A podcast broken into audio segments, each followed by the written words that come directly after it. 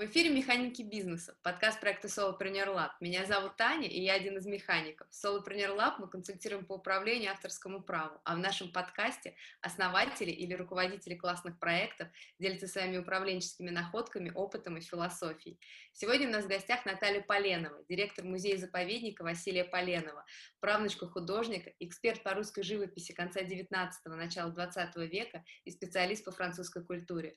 Возможно, именно поэтому в усадьбе Поленова столь столько любви и ощущение восхитительного дома вне границы времени, в котором совершенно запросто существуешь и соприкасаешься с прекрасным искусством. Поговорим с Натальей об этом сегодня подробнее, а также о том, как она руководит музеем и принимает решения, что и движет и почему. Наталья, добрый день. Спасибо огромное, что пришли к нам. Здравствуйте, добрый день. Спасибо большое за такое представление. И мне тоже очень приятно поговорить на неожиданную такую, в общем, для меня тему, потому что чаще всего меня спрашивают про музей Поленова, про Василия Дмитриевича Поленова, а вот про механики бизнеса меня спрашивают первый раз. И с одной стороны, это очень для меня интригует саму, я понимаю, что я абсолютно в этом не специалист и как бы вообще далека от этого, с одной стороны. А с другой стороны, мне бы очень хотелось быть специалистом именно в этой области.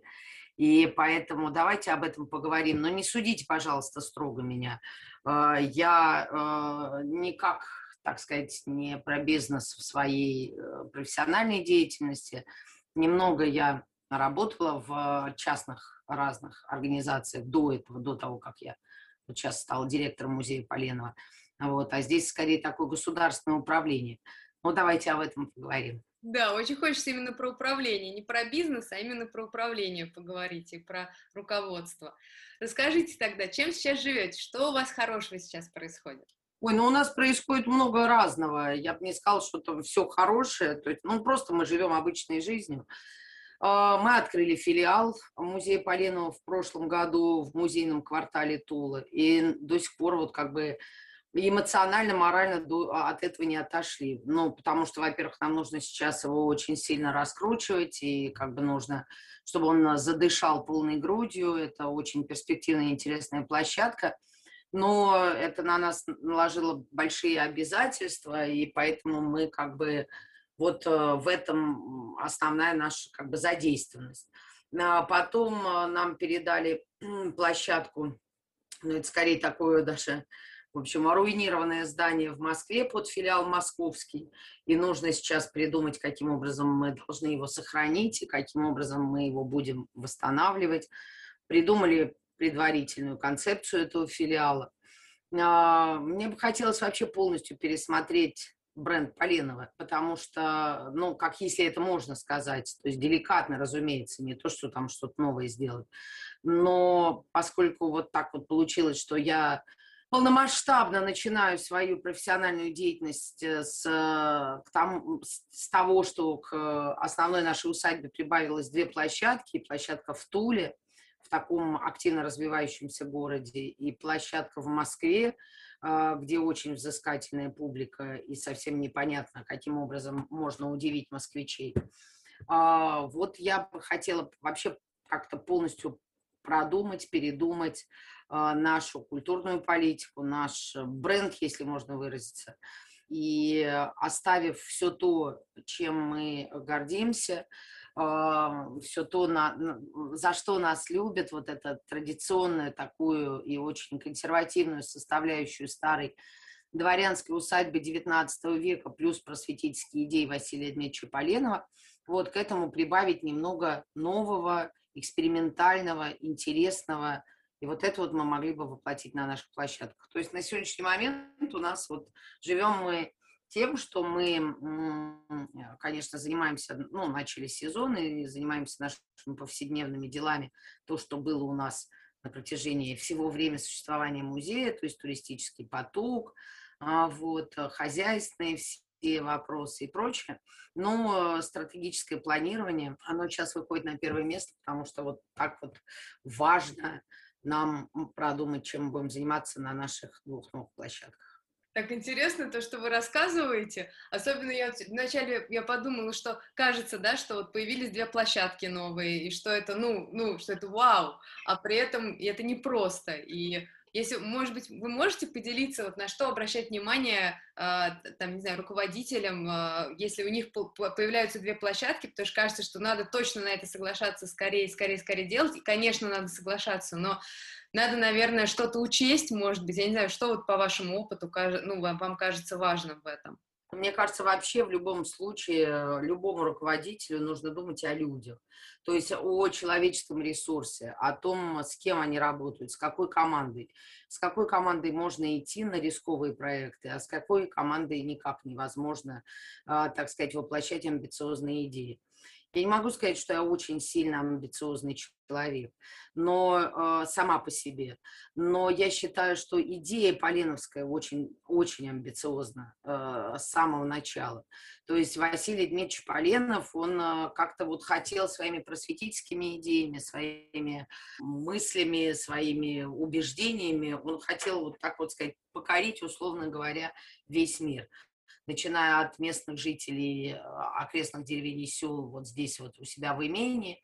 И он сам построил этот Дом народного просвещения на Зоологической улице 13, тот филиал, та площадка, которая сейчас к нам вернулась, можно сказать. А, он также а, писал тексты, писал музыку, переписывался с ведущими интеллектуалами того времени.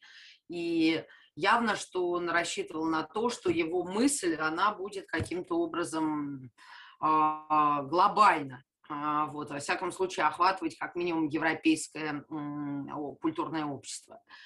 И а, вот зная это, мы не имеем права опустить планку. То есть это не то, что у меня какие-то повышенные аппетиты, а то, что как бы задумывалось Поленовым, то и должно воплотиться. Ну а дальше начинается работа. И работа огромная, которую ни одному, двум, десяти людям невозможно потянуть. Это должна быть действительно такая мощная команда. И я, как любой руководитель, мне кажется, в первую очередь уповаю, рассчитываю на людей, которые будут мне помогать. Потому что если они не будут мне помогать, значит, я ничего не сделаю, как бы я этого не хотела. Это кадры, они с ними сейчас очень-очень тяжело. Тут несколько проблем, помимо того, что я здесь нахожусь все-таки в Тульской области, и отсюда очень много людей уехало в свое время в столичные города, их нельзя в этом винить, потому что в 90-е годы, там, 2000-е годы здесь было тяжело очень зарабатывать, и поэтому люди уезжали, и вообще всегда люди из регионов тянулись в столицу. А Василий Дмитриевич говорил, что э, столичным городам отдано все. Лучшие театры, лучшие музеи, лучшие библиотеки. Ну, хотя бы в какой-то малой доле надо это отдать провинции. И э, я уже все больше и больше подхожу к мысли о том, что я абсолютный региональщик.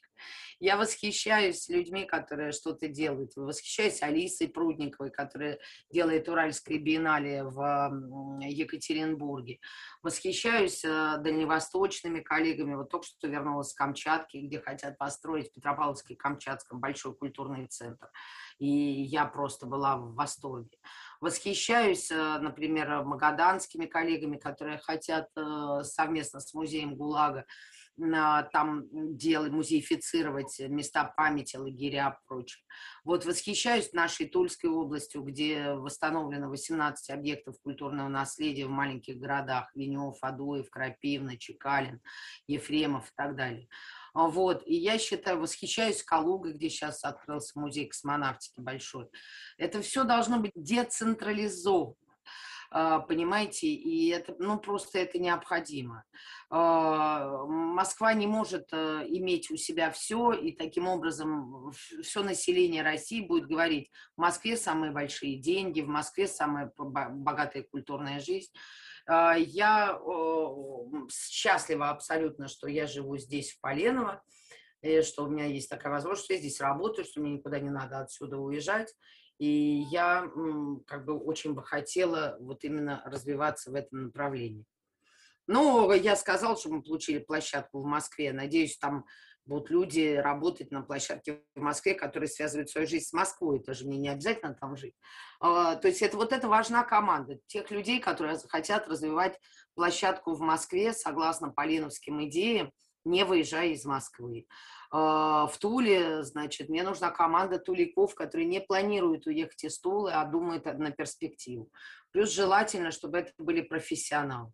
Чаще всего, будем реалистами, это такая редкость, если сказать, что это просто иногда даже и невозможно, что человек страстно увлеченный, профессиональный, знающий, с хорошим вкусом, деликатный, понимающий, где и что там и так далее, какой проект он ведет. То есть все это, все эти качества воедино, конечно, трудно собрать. Особенно сейчас нету профессионалов, очень мало их осталось.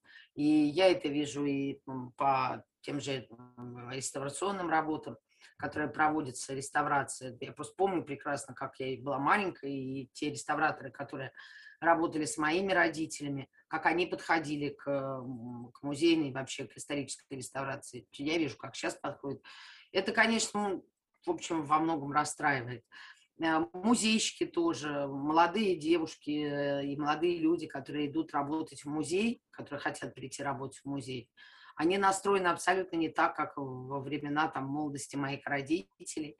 Вот, это уже не довлатовские такие персонажи вот, из произведения «Заповедник», а, убежденные а, аспирантки столичных вузов, а, которые на романтической волне едут там куда-то в регионы, вот, водить экскурсии, там, влюбленные в персонаж музея, там, не знаю, в Пушкина, в Достоевского, неважно. Вот. Сейчас это совсем другой разговор и очень жесткий разговор, и меня он иногда даже ставит в тупик, когда там, например, попадает снег, сильный снегопад, и я говорю, мы все берем лопаты и выходим, и кто-то говорит, а мы, собственно, нанимались совсем другую работу. Мы нанимались на то, чтобы там водить экскурсии, а, а снег разбирать, это уже, ну, как бы у вас есть рабочие, ну пусть они разбирают, но их же мало, ну это уже их проблемы, это как бы их проблемы. Я на час задержалась, поэтому давайте суммируем эти часы, э, и потом я получу дополнительный выходной. Ну то есть какой-то уже совсем другой формализированный подход. Э, и музей, э, тот музей, который я помню там 30-40 лет назад, вот как работали мои родители, а вот, музей как место, как Мекка, куда люди приходили на работу для того, чтобы решать скорее свои какие-то личные эмоциональные проблемы, понимаете, да, то есть какой-то вот, э, какую-то любовь к литературе или там, например, причастность к чему-то, какому-то храму познания, неважно, там, живопись. То есть сейчас э, люди настроены гораздо более жестко, гораздо более практично. Ну, что делать? Моя мама, например, а, заслуженный работник культуры и человек, который музеем музейной жизни посвятил, в общем, всю свою жизнь. 60 а, лет она работала в разных музеях, из которых 50 в музее Поленова, 10 в музее Муранова. А, она была очень э, расстроена, я бы так сказала, таким положением дел. А я ей всегда говорила, ну почему, ну а почему ты считаешь, что времена не меняются? Ну они меняются, ну как бы, а все равно, а музей наш остается, значит, нам надо как-то его адаптировать под какие-то реалии. Я считаю, что сегодня ни в коем случае не опуская вот этот вот момент э, важности вот этого служения культуре, э, ну, если пафосно так говорить, да, в общем, по сути дела, работа в культурном учреждении государственном, это, в общем, больше служение культуры, чем э, решение каких-то своих финансовых или прочих вопросов. Так вот, вот это, понимаете, служение культуре, оно остается, а, с одной стороны. С другой стороны, я считаю, что э, работа в музее должна стать просто престижной. Так как люди, например, с пиететом смотрят на кураторов Виктории Альберта, да, на этих там потрясающих э, людей, и как бы они являются сливками общества кураторы Лувра, директор Лувра, это, ну, как бы директор центра Помпиду, это там, или директор, директор Метрополитен оперы, музей Гугенхайма, какой-нибудь э, служитель, там, я не знаю, глава департамента и так далее. Это прям настоящие элиты. Люди э, с придыханием говорят, что к ним в гости придет э, глава, там, я не знаю, отдела старой живописи вот такого-то крупного музея я считаю, что мы обязаны просто, обязаны сделать нашу профессию, нашу работу элитный для того, чтобы люди как бы чувствовали свою причастность вот к этой такой достаточно избранной касте э, хранителей и служителей. А расскажите, пожалуйста, интересно, как вы э, ну, в этой ситуации помогаете себе, помогаете своим сотрудникам вот, ну, реализовывать э, ваше видение того, как должен работать ваш музей, и что должно быть, и как должно работать? Ну, вы знаете, тут, в общем, по сути дела, я как бы один на один начала с ними общаться совсем недавно потому что моя вот матушка, а, которая возглавляла музей многие годы, и даже если она не возглавляла в качестве, ну, хотя несколько лет она была директором музея, а, но если она даже и не была директором музея, она была или жена директора, или мама директора. Вот. И она, а, конечно, была ну, такой главным ключевым человеком в этом музейном нашем процессе. И э, я хочу сказать, что это было очень тяжело. Вот я тоже много слышала э, то, что Марина Девна Лошака говорила о том, что, как, в общем, ей тоже было непросто с Ириной Александровной, которая была человеком просто выдающимся, но все знали, что характер у нее непростой. Ну, а, собственно, почему у выдающегося человека должен быть простой характер? Выдающихся людей сложные характеры. И ей было тоже непросто с э, Ириной Александровной, которая была настоящая хозяйка своего дома. И мама моя тоже была настоящая хозяйка своего дома. И поэтому даже когда я стала директором музея, э, она все равно продолжала как бы держать максимально руку на пульсе. Я ее никогда, в общем, в этом не сдерживала, потому что я понимала, что для нее это важно, это и есть основа ее жизни. И несмотря на всякие достаточно сложные заболевания и там какое-то физическое состояние, она дожила до 80 лет именно благодаря тому, что она до последнего была здесь как бы царь, бог и королева. А, и для меня это было важно. Но это был непростой момент, непростой момент для меня как руководителя, непростой момент для нашего э, коллектива, э, как бы иметь э, во главе такую какую-то, ну, две головы, в общем, большую. Э, люди не всегда правильно пользуются этим и, и не всегда делают правильные выводы. Это ни, ни в коем случае так не должно быть, просто у нас так это было, потому что по-другому было нельзя. И когда моей мамы не стало, я, в общем, столкнулась лицом с лицу со многими проблемами, которые я раньше не так сильно, в общем, была погружена в них. Ну, это административные, хозяйственные проблемы. И в том числе для меня было важно, конечно, консолидация коллектива нашего, сотрудников музея, потому что э, тут э, очень такой был сложный момент, они ее очень любили, чисто по-человечески. И она, наверное, была для них как вот такая мать общая, с одной стороны, к которой можно было прийти с любыми проблемами, и которая, вот вы спрашиваете, как решала. Она решала проблемы крепким словом и своим собственным э, мнением, желанием, велением, который чаще всего, а именно на 100% практически был основан только на интуитивном ее ощущении того, как надо делать. А вот. Но со временем уже, с возрастом эту, э, эта интуиция не осталась, до последнего и ясный ум. Ну, конечно, она уже немножко теряла хватку, поэтому у нее многие вещи уже как бы проходили мимо нее стороной. Я не считаю, что это правильно, ни в коем случае. Это старая советская модель управления, когда как бы э, приходит там, я не знаю, вот э, великий начальник и говорит, я так хочу, так надо. На что он основывается? Он основывается на личные свои чувства, интуицию, соображения, дружбу, ненависть. Я не за такие модели, хотя они, кстати, между прочим, во многих э, еще осталось с советского времени, вот это вот осталось. Моя мама была, слава богу, человеком очень тонким, очень чувствующим, очень умным, порядочным, и поэтому как бы вот это вот «я сказал», оно было все-таки направлено в правильную сторону. А в том э, э, учреждении, где руководитель, который говорит «я сказал», он, например, не чист на руку или не очень порядочен и так далее. Тогда там как жить? То есть, понимаете, все-таки надо основываться, на мой взгляд, на какие-то ну, понятные схемы, вот, в отборе персонала, а, в, так сказать, структурировании рабочего процесса, а, в, в, ну, обязательно в установке KPI. А, я считаю, ну, а как еще? Просто, ну, это мы говорим KPI, а на самом деле это там просто вот какие-то там задачи долгосрочные, краткосрочные, цели, показатели, целеполагания, риски там и прочее. Ты обязательно это надо записывать, и я как я сама по себе человек очень неорганизованный, ужасно. А, мне очень трудно организоваться. И я всю жизнь борюсь с собой. Ну, с огромным трудом ежедневно борюсь. Мне хочется на все наплевать, лечь и, в общем, ничего не делать и прочее. А Вот. А я ежедневно себя вот так вот собираю и э, расписываю себе бумажки, расписываю себе тайминг, план. И я считаю, это необходимо, потому что с возрастом наступают тоже какие-то моменты там не очень приятные, там тоже как бы ты стареешь, там и э, стареет твое сознание. Вот, если у тебя есть четкая программа и таблица, по которой ты идешь, это гораздо больше упрощает жизнь и снимает с тебя дополнительную ответственность. Когда ты говоришь, я выгнал этого человека, потому что я его там ненавижу. Ну что за субъектив? Или там, я его взял за то, что я его люблю. Ну, это абсолютно субъективное твое, ну, как бы, а как ты э, э, своим коллегам вообще, так сказать, объяснишь вот это вот люблю, ненавижу.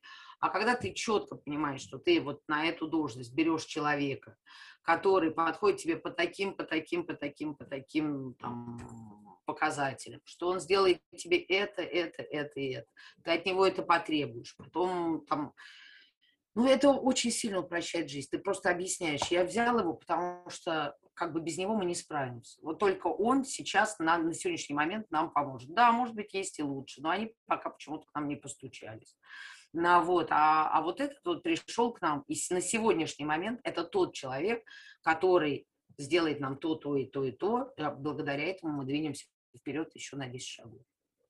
А можете поделиться, пожалуйста, а как вы, ну, так скажем, продумываете, организуете вот эту работу, потому что же не один человек, и вы не одна, и как, как вы все это синхронизируете, чтобы это в итоге работало и работало? Вот я вам говорю, я вам уже пожаловалась на то, что я человек очень неорганизованный, поэтому я стараюсь синхронизировать по мере возможности, немножко иногда расползается, но я очень сильно опираюсь на своих заместителей, ну, вот у меня есть заместители, которые, ну, как бы, в общем, они, я считаю, мне на сегодняшний момент уже во многом помогли сильно и продолжают помогать.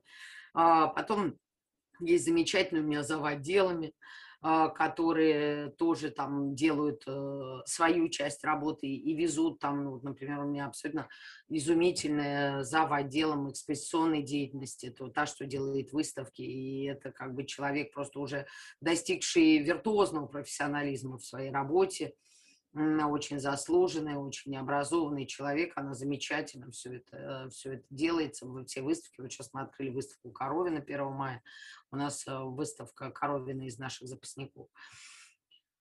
Ну, вот, собственно говоря, я пытаюсь это отладить э, системой совещаний, но не таких совещаний, на которых ты сидишь и не знаешь что, а я к ним готовлюсь, я хочу, там, как бы, я стараюсь там спрашивать с этих конкретно, что было сделано, что будет сделано, что как. Ну, как бы делаю соответствующие выводы на основании того, как они отчитываются и каким образом. Я очень дружески отношусь к своему, кстати, коллективу, потому что дело в том, что мы все выросли, в общем, в одной, э, ну, как бы мои родители руководили музеей, а, вот, а, а многие остался те, кто работали с моими родителями, многие пришли дети, те, кто работали с моими родителями.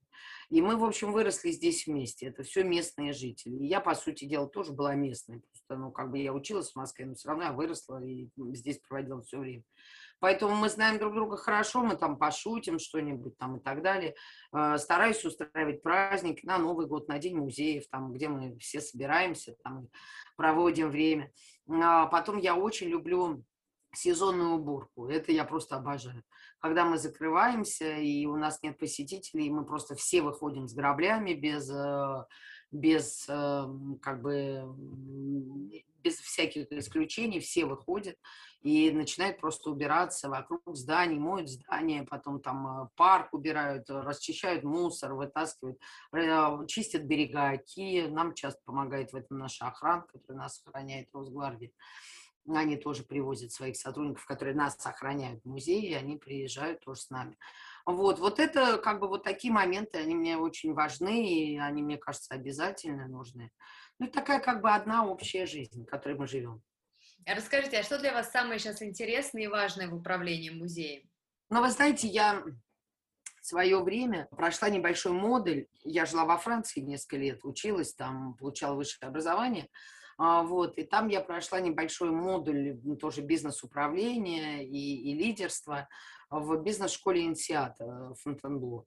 А, там преподает абсолютно, э, как бы, я считаю, выдающийся человек, замечательный профессор Станислав Владимирович Шекшня, а, который написал много книг по управлению, бизнес-планированию, по управлению персоналом. А, вот, он, э, так сказать, сейчас э, занимается тем, что он специалист по подготовке и повышению квалификации руководителей в бизнесе и государственном управлении. Но это такой известный, очень известный теоретик по именно управлению. И я была счастлива абсолютно, что я попала к нему на этот короткий семинар. Вот, была абсолютно... Я вообще очень люблю учиться. Вот есть у меня такой пунктик, э, очень люблю учиться. И э, то, что я попала на этот э, короткий семинар по лидерству и управлению, э, я знаю, что он преподавал и преподает Сколково, во многих мировых университетах и так далее. Э, активно публикуется вот в Гарвард Бизнес Ревью, в Ведомости, в журнале Эксперт, всякие теоретические статьи.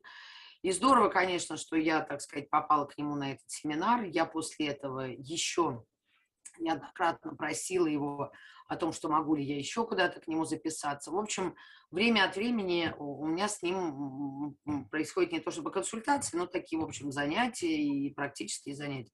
Вот я этому следую. Это я вам такой говорю, может быть, секрет не секрет, но это, это для меня очень важно. Вот именно структурирование вот этого вот как бы процесса получения обратной связи от своих сотрудников, э, постановки общения с ними. Но это только для меня, понимаете, это, это важно только для меня.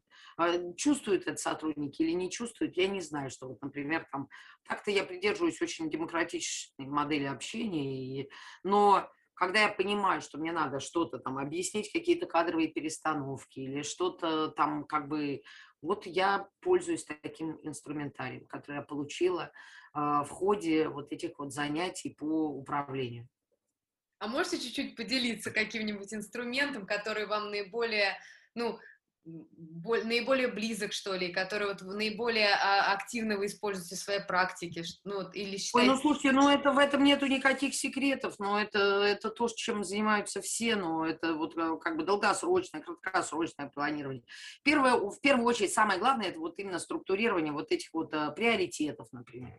Вот э, ты должен для себя сформировать, я уже давным-давно для себя сформировал, чего я хочу. То есть начать сесть и подумать, а что я хочу? Вот я руковожу этим учреждением. Что я хочу вообще от него получить? Но я с самого начала говорила, мне нужен как бы культурный центр мирового уровня. Вот ты это произнес, культурный центр мирового уровня, это просто повисло в воздухе. А ты сядь и объясни, вот пять признаков, три признака, там, как бы, ну, от трех до пяти. Что такое культурный центр мирового уровня? Каким образом вот его узнают? Ну, вы знаете, что это же есть там внешние, как бы и внутренние признаки. То есть, ну, как бы то, что э, культурный центр мирового уровня, как, э, как бы мы его воспринимаем, Почему вот я, например, говорю, я работаю в культурном центре мирового уровня, это какой-то внутренний наш э, настрой. И внешний, это почему люди, приезжая ко мне, говорят, мы находимся в культурном центре мирового уровня. Вот пять признаков таких сяких. Ну и так это просто, понимаете, это как бы как вести дневник, как вести э, там планинг делать себе расписывать. Вот так же, вот, понимаете, чтобы не было желания у тебя немножко уползти в стороны, а, а, а чтобы было немножко более сжаты всякие эти пирамиды приоритетные, все. Это необходимо, я считаю. необходимо. Это очень интересно, я абсолютно с вами согласна, и поэтому я вас так и расспрашиваю, потому что очень интересно, ну, э, что именно в этом близко вам и, и нас, как, как вам это помогает.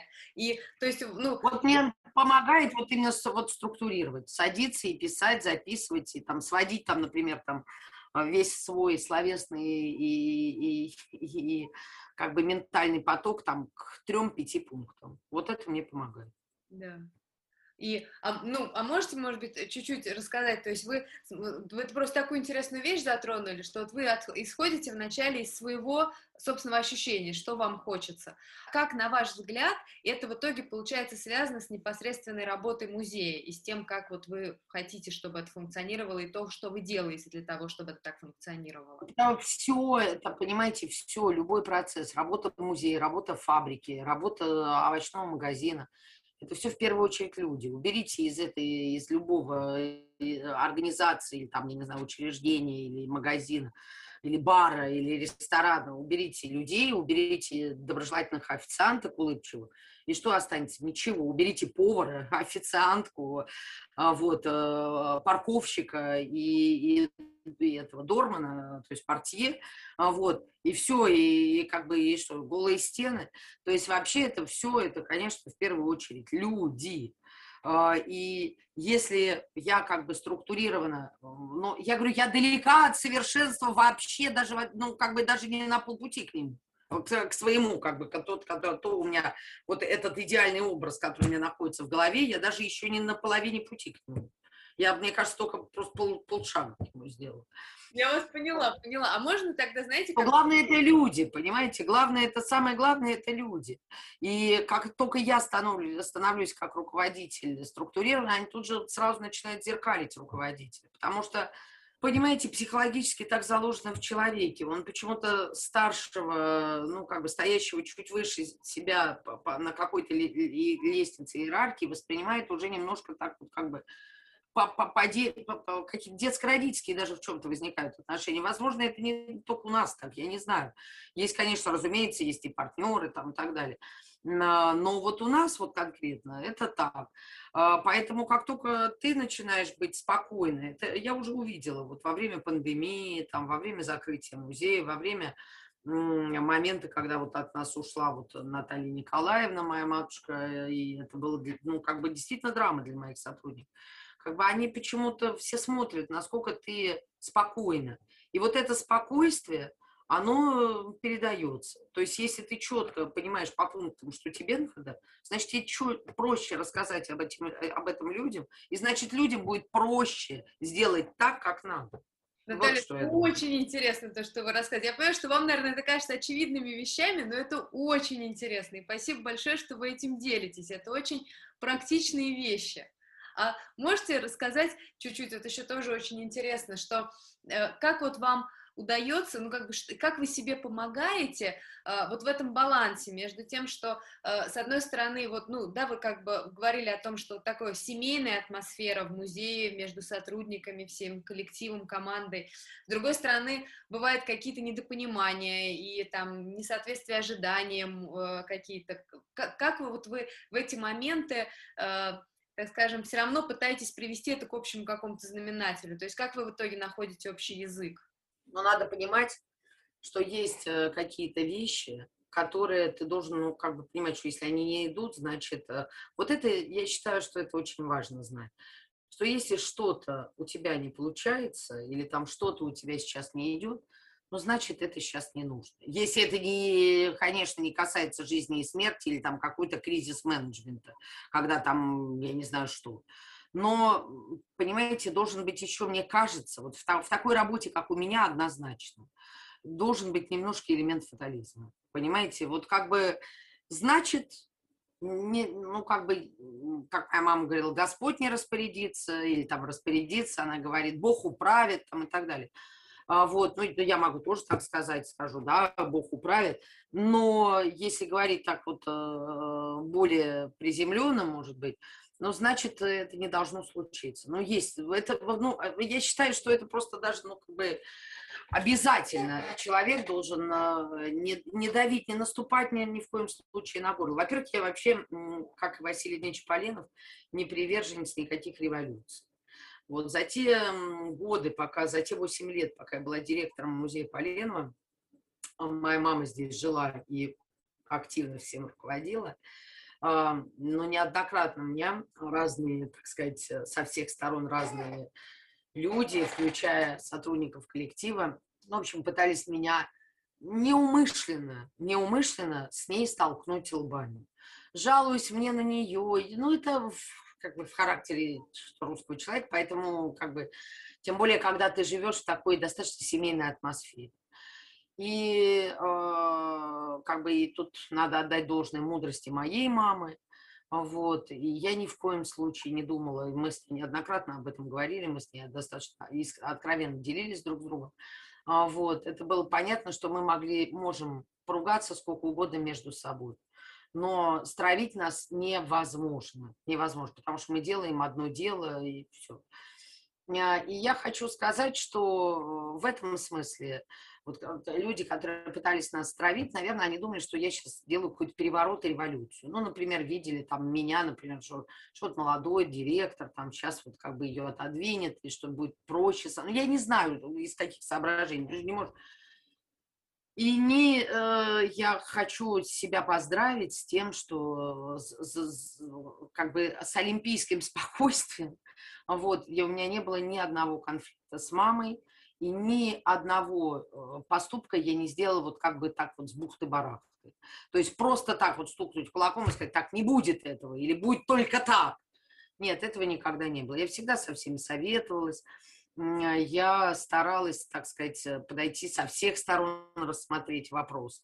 И э, если я что-то и делала, то это всегда этому предшествовала большая подготовка ну, разного рода подготовку. То есть э, какой-то любой поступок мой, он не был продиктован моим вот секундным сейчас настроением. Как в плюс, так и в минус. Это все время как бы этому предшествовала подготовка. Но я говорю сейчас о каких глобальных свершениях. А, ну, конечно, не без эмоций, поскольку мы все женщины тоже и очень эмоциональные. Я просто еще просто сама по себе очень эмоциональный и увлекающийся человек. Поэтому ну, конечно, там просыпаешься с утра и думаешь, все, сейчас мы сделаем там музыкальный фестиваль. Вот просто так, оп, вот, а вот сейчас мы сделаем там это. Ну, вот это вот как бы такие креативные идеи, они мне всегда приходят, они меня осеняют, и я их тут же начинаю э, воплощать. Но что касается вот именно такого тонкого механизма и такого тонкого организма, как вот наш музей, по совокупности своей, это всегда все было взвешено и никогда не было основано на ежеминутном, ежесекундном настроении. А как вы себе помогаете не поддаться эмоциям и найти вот это время на продумывание? Ну, как можете чуть-чуть поделиться? Ну, во-первых, я советуюсь со всеми. Я очень люблю советоваться. Я очень люблю выслушать несколько разных мнений. И особенно я люблю выслушать э, диаметрально противоположные мнения. Мне это помогает, потому что мне хочется, чтобы человек очень активно ругал это и очень активно хвалил. И мне кажется, что в этот момент я как бы... И, и ну, с аргументами, почему ругал, почему хвалил. И вот в этот момент я, как бы, мне кажется, нахожу для себя какую-то середину. Ну, вообще, в принципе, это же так сложно, слушайте, в нынешнем мире. Это так сложно найти баланс. Э, ну, просто невозможно даже. И поэтому я тут не исключение, а тоже мне, мне просто, ну, я не могу сказать, что я нашла баланс. Нет у меня баланса. Нет, нет, Конечно, нет, баланс, это шатает из, из страны в сторону. Нет, нет, но... Нет, ни в коем но перебиваю. Я есть вещи, которые действительно меня поддерживают по-настоящему. Меня поддерживают советы там людей, которым я доверяю, которых я уважаю. Меня очень сильно поддерживает э, как бы там жизнь, все-таки 45 лет, которую я прожила со своей мамой, а, и которая руководила музеем Поленовой. Я видела это вблизи.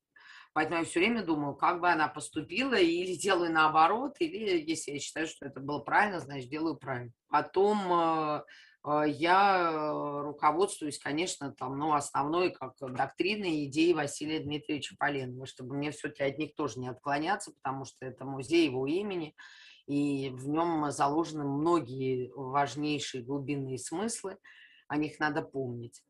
А потом э, я опираюсь э, вот э, на такой, так сказать, коучинг, который вот у меня, так сказать, выпала радость получать от, от вот специалиста, ведущего специалиста в этой области Станислава Шикшни. А потом я, ну и просто как-то стараюсь, так сказать, проводить время с семьей, заниматься йогой. Вот. Это очень, это очень важно. Нужно поддерживать тоже себя в какой-то такой, в, в таком тонусе для того, чтобы это, а вот, потом, ну, как бы, я тоже верующий человек, и наша вся семья всегда была верующими людьми, я там тоже следую каким-то, ну, это обычная жизнь, слушайте, ничего тут особенного нет. Так же, как и все животные.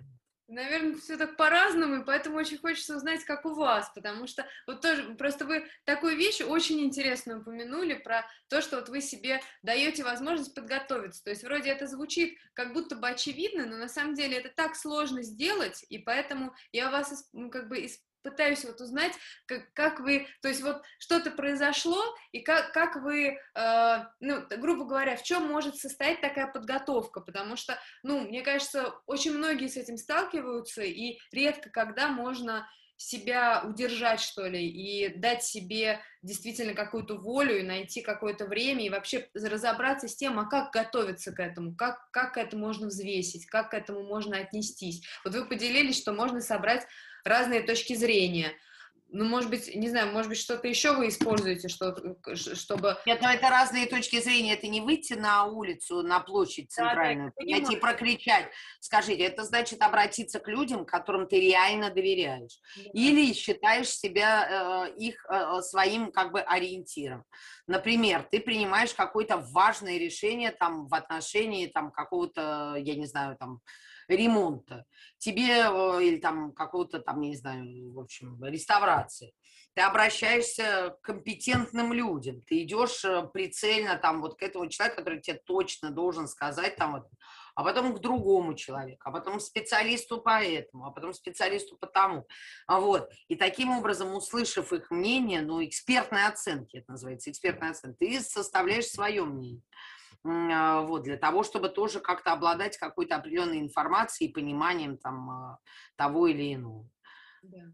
А, вот э, я, конечно, всегда э, стараюсь э, советоваться, но это, ну, как без этого вообще нельзя. Это такие вещи, ну, как бы такие решения невозможно. Ты все равно принимаешь их сам, но во всяком случае ты как-то более или менее разбираешься. Вот я вообще из всего того, чем живет музей Полена, мне бы очень хотелось, ну, не выучиться, но во всяком случае хотя бы понимать какой-то что-то в электрике. Например, мне абсолютно, как бы мне такие вещи, как, например, бухгалтерия, я считаю, что это, конечно, должны делать люди с э, высококачественные, высококлассные и с хорошим образованием и прочее. А вот, э, если тебе не дано, то не дано. А вот, а, например, электрику я могла бы осилить. То есть я могла бы, мне это интересно, я могла бы понять, каким образом, чтобы для того, чтобы потом сделать какие-то заключения, поскольку ты без этого не можешь. Везде лежат электрические сети. А вот, это как бы это и опасно, и, и риски с этим связаны. И чтобы руководитель вот как-то понимал, каким образом, а, так сказать, это все взаимодействует, чтобы работать на, немножко на опережении. А скажите, Руководитель как... обязан работать на опережение. Обязан. А скажите, а как, вы, как вам удается все это успевать, потому что это и новые какие-то заделы, и стратегические работы, и хозяйственные задачи. То есть как, как вам, даже не то, что успевать, а как вы держите руку на пульсе того, что происходит в, в, в разных сферах э, вашего музея? Вы знаете, это, ну, как бы, в общем, это несложно, потому что я здесь живу. А, вот, и поэтому я живу здесь 24 часа в сутки, и выходные, и отпуск, и там, я не знаю, ну все, я здесь просто живу. Поэтому вот мы сейчас закончим, я пойду обойду всю усадьбу, посмотрю, работают ли фонари, а, вот, э, ходит ли охрана, что у нас там, а, как это самое, Иногда им позвоню, говорю, у вас работает эта камера, такая камера, хорошо ли видно там, что происходит. Ну, вот, нет ли, не остались ли палатки на берегу у нас, не, не стоят ли палатки, не горят ли костры, там все это посмотрю.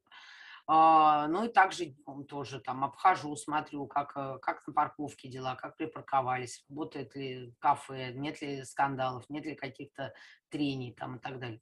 То есть э, э, заходишь просто и держишь, говоришь, спрашиваешь, ну как у вас там дела, сколько вы групп сегодня записали, сколько пропустили, что у вас тут, все работают. Вот так вот, ну вот как каждый день. А скажите, а если вдруг что-то вот вы проверяете, и вы увидели, что что-то идет не так, как вы реагируете, что вы делаете в этих ситуациях? Ну, в первую очередь надо выяснить, что идет не так и по какой причине. В первую очередь надо звонить причину. Ну, а что может идти не так? Сломался шлагбаум. Из-за чего?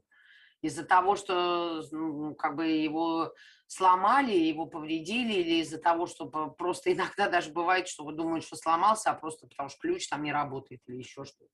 Ну и надо устранить причину. Ну, как бы, если что-то не так.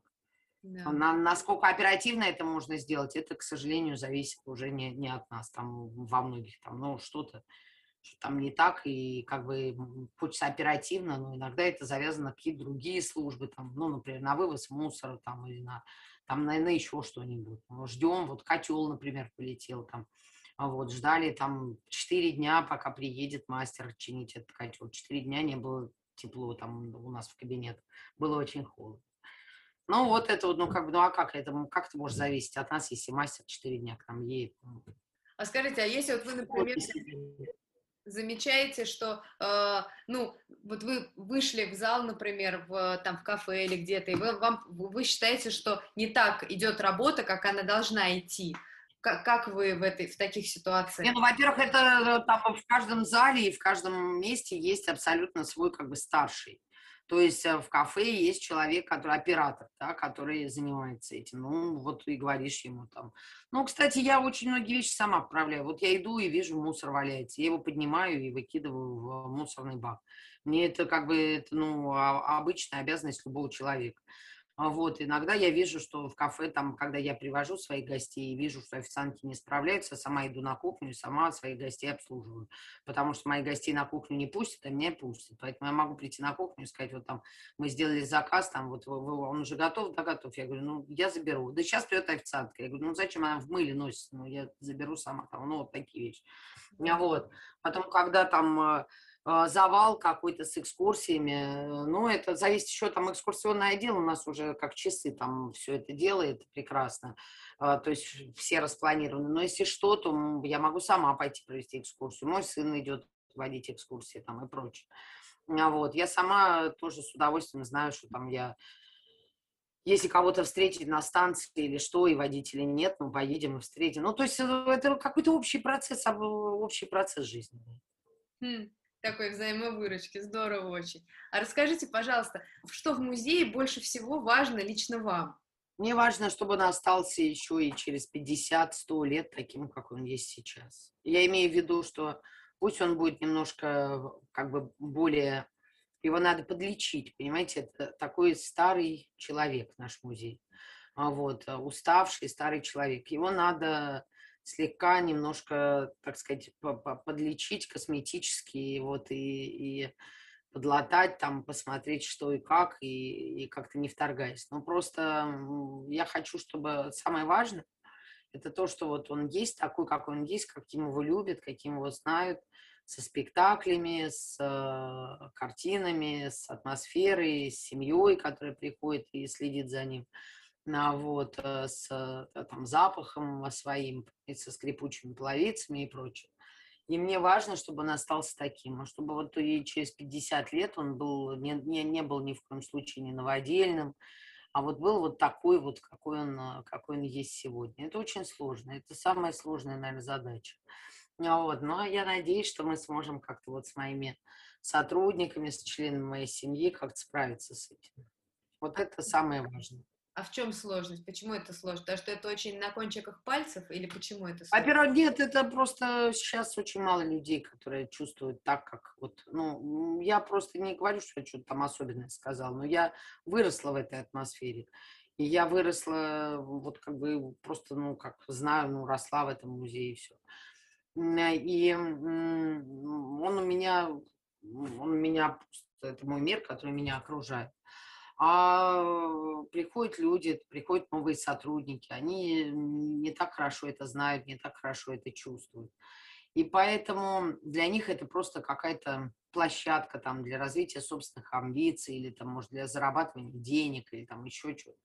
А, вот, и поэтому я не могу их винить в этом, понимаете, потому что этих людей приходит все больше и больше.